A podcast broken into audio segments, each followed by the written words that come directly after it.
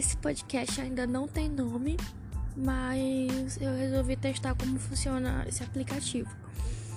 Para começar, eu vou me apresentar. Eu sou Maria Laura, eu tenho 25 anos, sou arquiteta e estudante de psicologia. É, moro em São Paulo, mas sou de São Luís. E esse podcast tem um intuito de apresentar a psicologia baseada em evidências científicas, que é atualmente a área que eu mais me identifico. Então, eu espero que por meio desse podcast eu possa exemplificar e demonstrar como a psicologia pode ser aplicada para auxiliar o paciente de forma que tenha comprovação. Pretendo que cada episódio seja baseado em um texto científico e que eu debata sobre ele de acordo com o que já li sobre outros autores que eu considero relevantes e sobre a minha própria opinião. Lembrando que eu estou no quinto período de psicologia. Não esperem demais de mim. Eu senti a necessidade de criar esse podcast porque eu precisava expor as minhas opiniões e o que eu já havia lido, mas eu não tinha coragem de criar um canal no YouTube.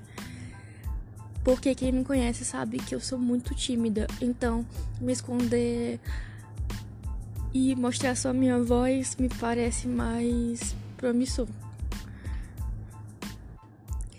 Provavelmente alguns desses episódios vão ter convidados que seriam os meus próprios colegas de curso que se identificam com outras abordagens diferentes da minha e possam acrescentar, já que eu não tenho conhecimento suficiente sobre esse assunto. Lembrando que esse podcast não é um ataque a nenhuma abordagem, é apenas a minha visão sobre como a psicologia deveria ser aplicada.